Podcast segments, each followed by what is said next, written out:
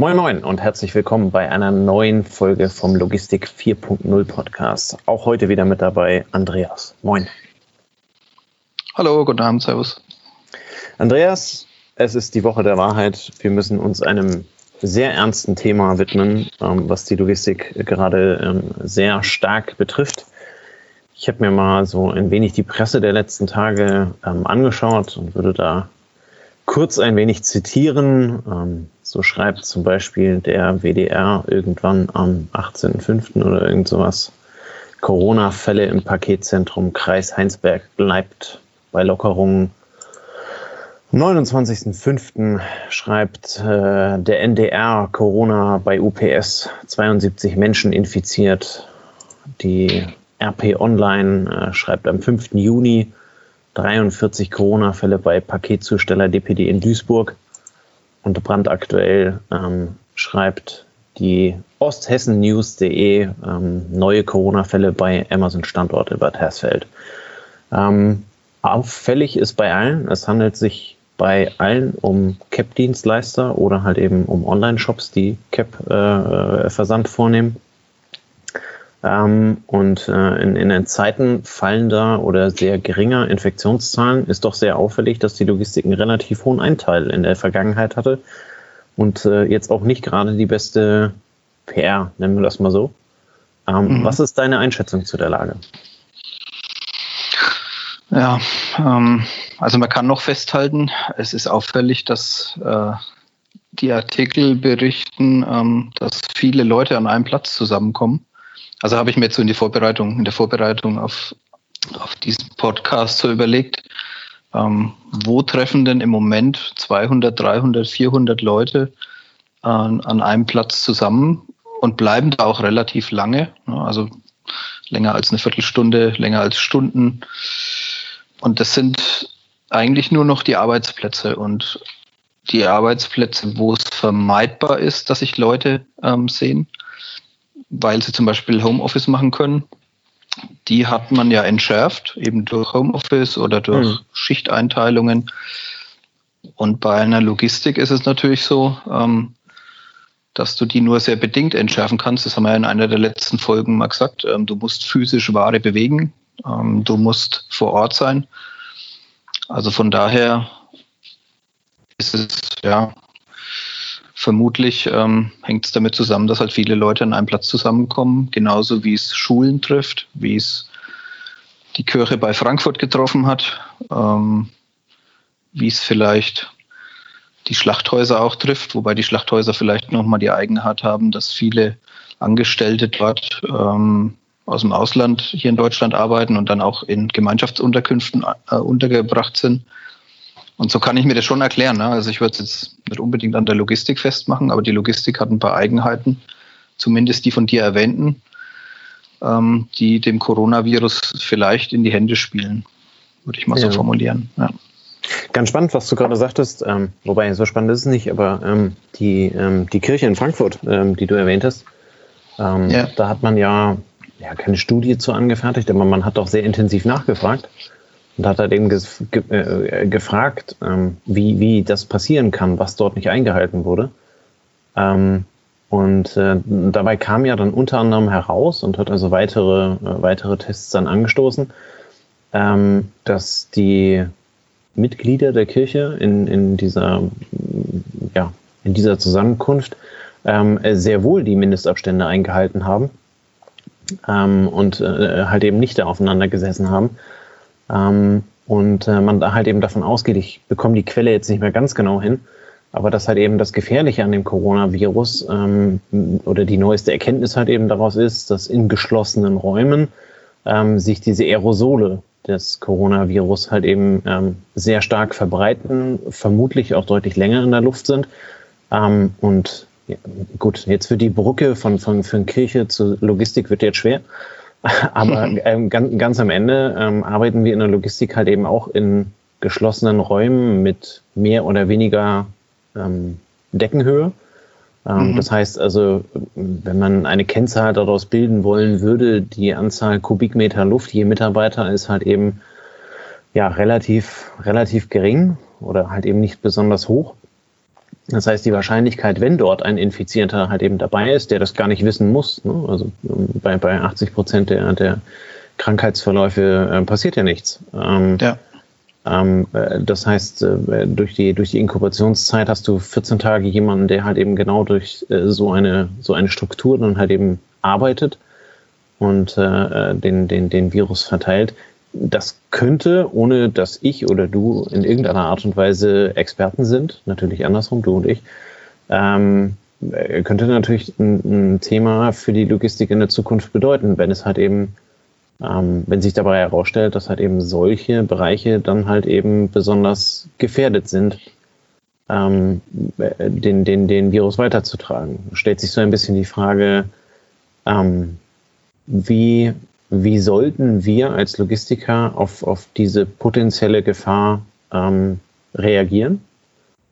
Ähm, weil ja irgendwie in jedem Logistiklager ähm, so, solche Engpässe halt eben tendenziell bestehen können. Entweder sei es im Lager, in den Aufenthaltsräumen, an den Abfertigungen oder, oder wo auch immer.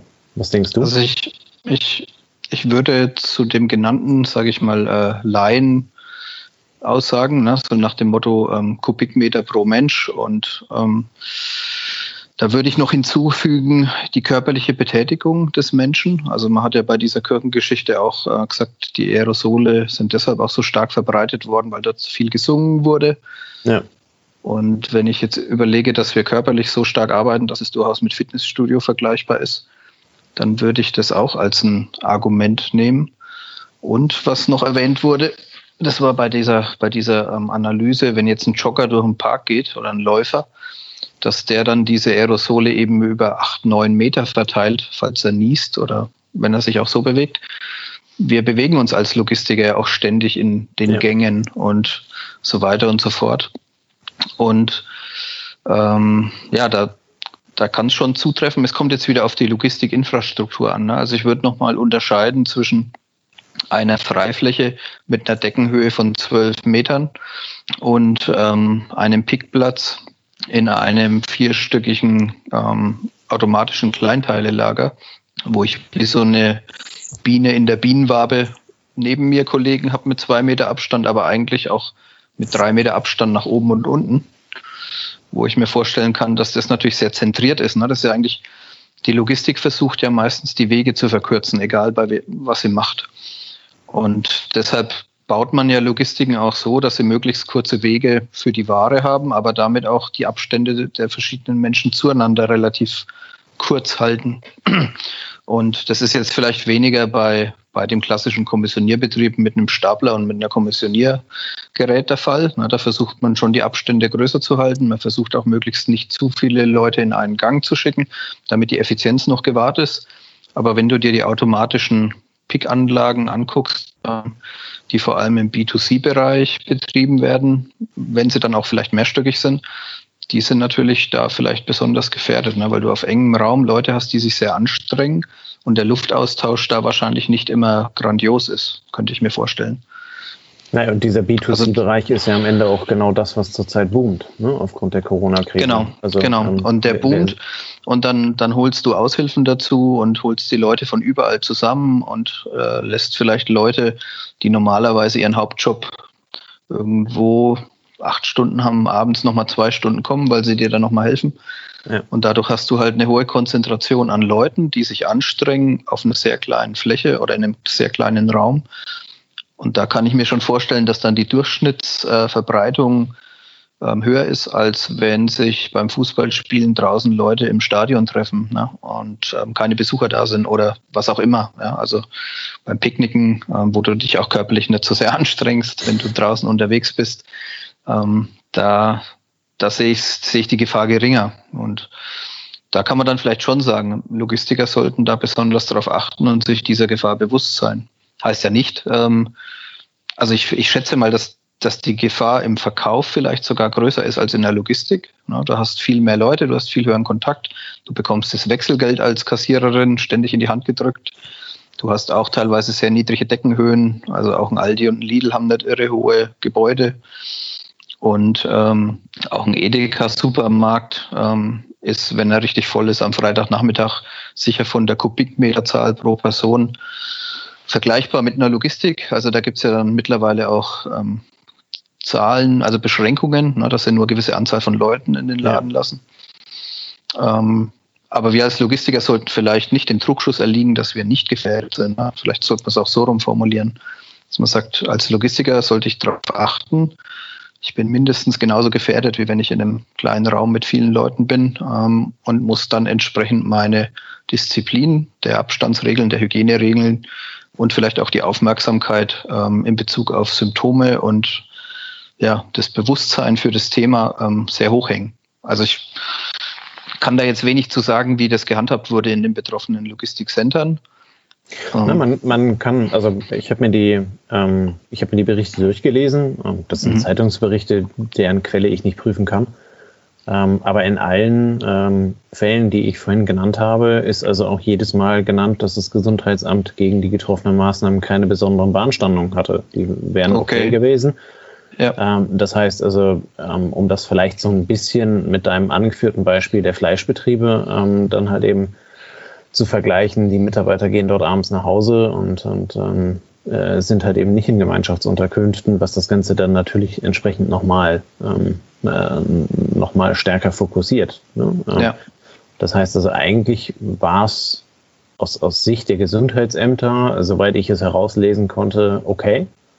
Ja. Ähm, nur das, was du sagst, jede Logistik ist halt eben an der Stelle irgendwie latent einem Risiko ausgesetzt. Ähm, und äh, ja, gerade wenn man, wenn man halt eben dann schaut, dass ähm, in, in den Lägern äh, waren also äh, gerade bei DPD und bei UPS waren also 400 Leute beschäftigt ähm, und die haben 70, ja. 80 Infizierte jeweils. Da sieht man halt eben, wie schnell das ist. Und äh, wenn man dann mit dem Datum auf die Daten vom RKI geht ähm, und dann halt eben schaut, wie hoch der Anteil an, der, an, der, an dem jeweiligen Tag ist, ähm, der neu infizierten Meldungen, ähm, dann ist das, ja, hat, hat die Logistik da halt eben schon einen entsprechenden Anteil, was einfach, wie du sagst, damit zu tun hat, dass sich auf der Stelle da halt eben dann, äh, keine Ahnung, 200 Mann auf einer Schicht treffen ja. ähm, und damit die Verbreitung halt eben, ja, sehr, sehr gut gelingen kann. Ja. Ähm, es kann natürlich, es kann natürlich auch noch sein, dass wenn du einen Fall hast in einem Lager, werden alle Lagermitarbeiter geprüft oder Jetzt in den Fällen war es, glaube ich, teilweise so, dass dann alle einer Prüfung unterzogen wurden. Ja. Ähm, ist ja nicht generell der Fall, aber das ist natürlich auch nochmal anders, wie wenn sich die Oma ums Eck infiziert, weil sie vielleicht dann ihre Kontakte der letzten zwei Tage ähm, geprüft, aber eben nicht 200 Leute um sie rum. Ne? Und ja. das jetzt wieder irgendwelches, das jetzt wieder fabulieren und wieder interpretieren aus Laiensicht, aber ähm, wenn du ein Dorf hast mit 500 Einwohnern und eine Oma wird krank, ähm, dann wird das Dorf wahrscheinlich nicht geprüft, aber vielleicht geht es trotzdem ähm, durch das Dorf durch, weil es ja viele Asymptomefälle gibt, wo du gar nicht merkst, dass du krank bist. Und in der Logistik ist vielleicht dann das Vorgehen auch konsequenter, ne? dass man dann sagt, okay, wir möchten jetzt sicherstellen, dass wenn eine erhöhte Anzahl auftritt, also jetzt, wenn ich jetzt 1000 Leute habe und zwei werden krank, dann werde ich natürlich nicht alle einer Prüfung unterziehen, Soweit ähm, zumindest auch meine Kenntnis, wie die Ämter damit umgehen.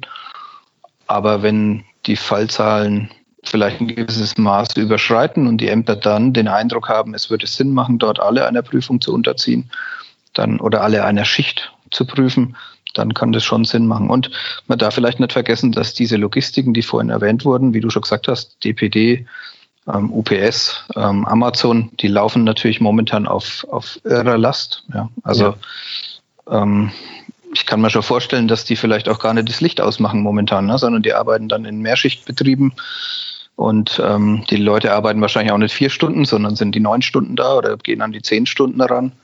Und ähm, wenn du acht Wochen lang so unter den Bedingungen gearbeitet hast, vielleicht ähm, ja, ist es dann einfach auch schwieriger, ähm, auf die Regeln zu achten im Vergleich zu dem, dass jemand seine sechs Stunden im Flex-Office macht oder seine acht oder im Büro sitzt. Ne? Ja, das auf jeden Fall. Ja. ja. Ich denke, also, also ähm, be bevor wir jetzt also hier jede Menge Klagen an den Hals kriegen, ähm, ich denke mal, ich denke, man sollte an der Stelle halt eben schon ähm, äh, feststellen oder halt eben auch de deutlich erklären, wir sehen nicht das Problem ähm, bei einem einzelnen Dienstleister, wir sehen auch nicht das Problem in den getroffenen Hygienevorrichtungen ähm, so wie die Gesundheitsämter das halt eben entsprechend ähm, erklärt haben, dass da kein, kein Problem ist, sondern es ist halt eben einfach das generelle Risiko.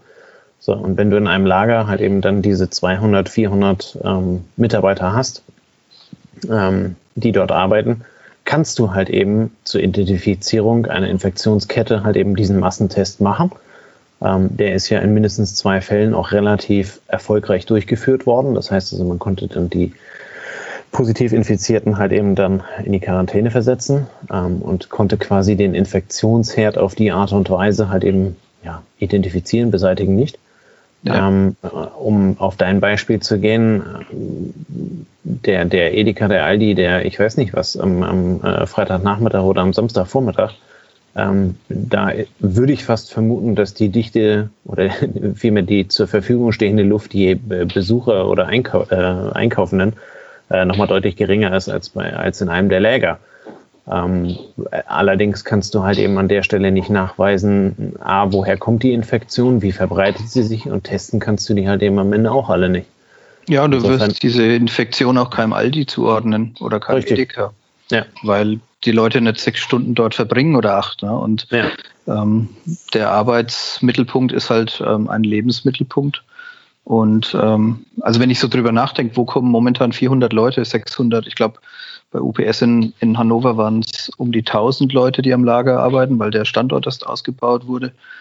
Wo kommen denn momentan 1000 Leute zusammen und verbringen acht Stunden ihrer Zeit zusammen? Ähm, außer Logistik fällt mir da auf Anhieb nicht sonderlich viel ein, wenn jetzt ja, nicht die Schulen wieder komplett aufmachen. Ne? Na, es muss ja, es muss ja am Ende halt eben, es, oder andersrum, es darf ja nur betrieblich sein. Ja. Ähm, weil ansonsten gilt ja nach wie vor immer noch das Versammlung und das Kontaktverbot. Ja. Ähm, also insofern, ich glaube, in NRW sind wir jetzt bei, bei zehn Personen, die sich treffen dürfen. Ähm, auf ja. einen Schlag, ähm, aber äh, keine 400. Also ich meine, damit bist du ja in, im, im Bereich der Großveranstaltung. Nur genau. andererseits kannst du halt eben auch keineswegs eine Logistik lahmlegen. Hm? Also wenn, wenn keiner mehr Logistik macht, ähm, dann ja, das würde also ich würde ja, ich, ich, das würde ich jetzt auch gar nicht sagen wollen, sondern ich würde jetzt wirklich sagen, ähm, außer in Logistiken oder in Arbeits-, in Betrieben, na, du kannst natürlich jetzt auch sagen, bei, bei BMW am Band, ja. wenn die jetzt wieder anfangen, ähm, kannst du ja diese Zusammenhänge von sozialen Gruppen nicht so gut nachweisen. Also außer am Arbeitsplatz, wo kannst du das nachweisen? Ne? Auf keiner Demo werden irgendwelche Anwesenheitslisten ähm, geführt. Ähm, Im Fußballstadion wird darüber diskutiert, aber es wird noch nicht praktiziert. In der Schule beginnen sie damit, aber ja. ähm, jetzt zumindest in Bayern ist es so, dass die Schulklassen ähm, halbiert wurden von der Größe her, zumindest hier in, in, der Schule in der Gegend und dann auch in einem gewissen Tagesschichtbetrieb arbeiten. Also Montag, Mittwoch, Freitag kommt die eine Gruppe, Dienstag, Donnerstag die andere und nächste Woche wechseln sie wieder. Also dort hat man diese Menschengruppen einfach reduziert oder versucht möglichst ähm, kleiner zu machen. Aber dass wir jetzt wirklich noch andere Beispiele hätten, wo so viele Leute zusammenkommen, würde mir momentan auch wenig einfallen. Jetzt kann man vielleicht wieder die Frage stellen, ob man da aus der Logistik dann jetzt auf die Gesellschaft schließen kann, wenn alles wieder aufmacht. Ich, ich halte den, den, den Schluss für nicht ganz unberechtigt. Also wenn man ähm, ich habe es jetzt gerade äh, gerade heute gelesen. Ähm, in Israel haben vor zwei oder drei Wochen ähm, die, die, die Schulen auch wieder aufgemacht. Äh, Schulen, Universitäten, Kindergärten. Ähm, und äh, dort sieht man sehr deutlich, dass die, dass die Infektionszahlen halt eben wieder, wieder ansteigen. Auf einem Niveau, die nicht weiter alarmierend sind. Ja. Ähm, aber man sieht es halt eben. Ne? Also die, die waren vorher bei, bei 10, 20, 30 Infektionen am Tag und jetzt sind sie also bei 200 bis 250 Infektionen, Neuinfektionen am Tag. Ähm, und man sieht halt eben schon, dass das einen wie auch immer gearteten Effekt hat. Jetzt weiß ich nicht, wie Israel den, den Coronavirus äh, eindämmt oder halt eben entsprechend testet und so weiter. Ich, das ist einfach nur der Vergleich der nackten Zahlen und du siehst halt eben als als erstes Beispiel, ähm, dass halt eben bei den Schulöffnungen dort halt eben die Infektionszahlen wieder hochgehen. Auf der anderen Seite, Österreich hat meines Wissens nach die, die Maskenpflicht abgelegt. Ähm, und äh, dort sind die Infektionszahlen weiterhin auf einem sehr niedrigen Niveau bis, äh, bis quasi gar nicht. Ähm, mhm. Ja. Ich glaube, wir werden am Ende nicht schlauer. Ähm, wir können darüber, glaube ich, noch relativ lange diskutieren, was sinnvoll ist und was nicht. Ähm, wir werden sehen. Ähm, es gibt eine ganze Reihe von Bundesländern, die die Schulen jetzt halt eben in einem wie auch immer gearteten ähm, Modus wieder aufmachen. Ähm, und dann, ja, werden wir, werden wir wahrscheinlich halt eben Anfang der Sommerferien sehen, welchen, welchen Effekt das hat. Ähm, vielleicht ist das gar nicht so, so, so unklug, das jetzt einfach mal zu machen und zu testen ähm, da ja Schulen und Großveranstaltungen halt eben doch immer der Infektionsherd überhaupt waren oder als, als solcher identifiziert wurden. Ja. Ähm, und dann äh, hat man danach im Zweifel sechs Wochen Sommerferienzeit, sich Gedanken darüber zu machen, wie man danach also weitermacht. Ja, und wir als Logistiker sollen uns im Endeffekt bewusst sein, dass das Risiko besteht. Und ich glaube, ja. das Gefährliche für die Logistik ist ja, dass viele Leute ja nicht unbedingt ähm, todkrank werden müssen, sondern der Logistiker an sich will ja versuchen, seine, seine Mannschaft irgendwie so zusammenzuhalten, dass er die Mengen bewältigen kann. Ja. Und allein in diesem Interesse gilt es halt weiter wachsam zu sein und wenn dann was auftritt, vielleicht auch sehr schnell zu reagieren. Oder das heißt, vielleicht dann empfiehlt es sich einfach konsequent zu reagieren ne? und nicht ja. zwei Wochen zu warten und zu sagen, bleib mal da, der Husten ist morgen wieder vorbei, weil sonst wird es wahrscheinlich sehr sehr heftig ähm, in dieser Logistik oder in dieser Organisation. Ja. ja. dann runden wir die Folge damit ab. Und äh, ja, ich, willst du eine Zusammenfassung versuchen? ja, ich glaube, wir müssen keine Angst haben, ähm, dass wir jetzt ähm, der absolute Hotspot werden als Logistiker. Wir müssen nur wachsam sein, uns der sag mal, des Risikos bewusst sein, dass wenn ja. Menschen zusammenkommen, die sehr stark körperlich aktiv sind, ähm, dass der Virus da sich schneller verbreitet, als wenn Büroleute im Homeoffice sitzen und vielleicht einmal die Woche ins Büro gucken. Und ähm, dann wird es sicher nicht die letzte Folge gewesen sein, die wir vielleicht zum Thema Corona machen. Also das merkte man jetzt. Ähm, es wird uns länger begleiten. Es war jetzt lange ruhig. Vor zwei Wochen war Pfingsten. Ähm, da wurden viele Lockerungen dann stärker gelebt als vorher. Ja. Und dann ähm, gucken wir, wie das Thema sich weiterentwickelt. Sehr gelungener Abschluss. Ähm, dem kann ich nichts hinzufügen. Ähm, ja, in diesem Sinne. Es, ble ähm, es bleibt, bleibt noch, es, es bleibt, ja, es bleibt noch das Ziel, ähm, weiter zu lernen sozusagen ne, aus der Situation und möglichst schnell zu reagieren, wenn man was gelernt hat. Ich glaube, das ist noch das Wichtige. Ja. Also auch das, was die Politik und äh, wer auch immer alles sagt, diese Infektionsketten dann halt eben, man kann sie nicht nachweisen, ähm, zumindest nicht bis ins letzte Detail, aber das, was man halt eben von einer Kette weiß, das dann halt eben sofort aus dem Verkehr ziehen und halt eben dann ähm, ja, in Quarantäne zu verschieben äh, um dann halt eben ähm, die Sicherheit zu haben und ähm, ja, auch trotz hohem Arbeitsaufkommen da halt eben konsequent durchgreifen. Und dann bin ich da vollkommen bei dir. Es wird nicht der letzte Fall in der Logistik gewesen sein, aber ähm, wie man auf der anderen Seite auch sieht, ähm, wurde in allen Fällen halt eben sehr konsequent durchgegriffen. Ähm, sowohl von den Unternehmen als halt eben auch entsprechend von den, ähm, von den Gesundheitsämtern mit den Massentests. Ähm, und so lässt sich der Virus, glaube ich, am Ende dann halt eben eindämmen. Über, besiegen, ja. ja. besiegen will ich jetzt nicht sagen, ähm, das weiß ich nicht, das ist zu hochgegriffen, aber auf jeden Fall eindämmen und, und, und irgendwie für den speziellen Standort dann halt eben ähm, überstehen. Ja. Ja, dann vielen Dank für deine abschließenden Worte, die ich dir am Ende dann doch wieder geklaut habe. Ähm, kein Problem. Kein Problem, kennst du nicht anders von mir, ne? Ähm, ja. ja. Äh, vielen Dank für eure Aufmerksamkeit, für eure Zeit, äh, fürs Zuhören. Ähm, wenn ihr eine Meinung dazu habt, ähm, dann schreibt uns die gerne in die Kommentare. Ähm, schreibt uns auch gerne an, wenn ihr mit uns darüber diskutieren wollt. Ähm, wir werden das Thema Corona selbstverständlich auch hin und wieder immer mal wieder bringen. Wir werden auch versuchen, es natürlich zu vermeiden, damit wir über was anderes als Corona sprechen. Ähm, und äh, ja, keine Ahnung. Ich glaube, der nächste spannende Zeitraum wird dann also irgendwie der, der Anfang der der Sommerferien äh, bundesweit sein, ähm, wie sich dann die Fallzahlen entwickeln. In diesem Sinne wünschen wir euch einen wunderschönen Abend, viel Spaß, genießt das Wochenende und äh, ja, bleibt gesund. Bis dann. Ciao, ciao. Macht's gut.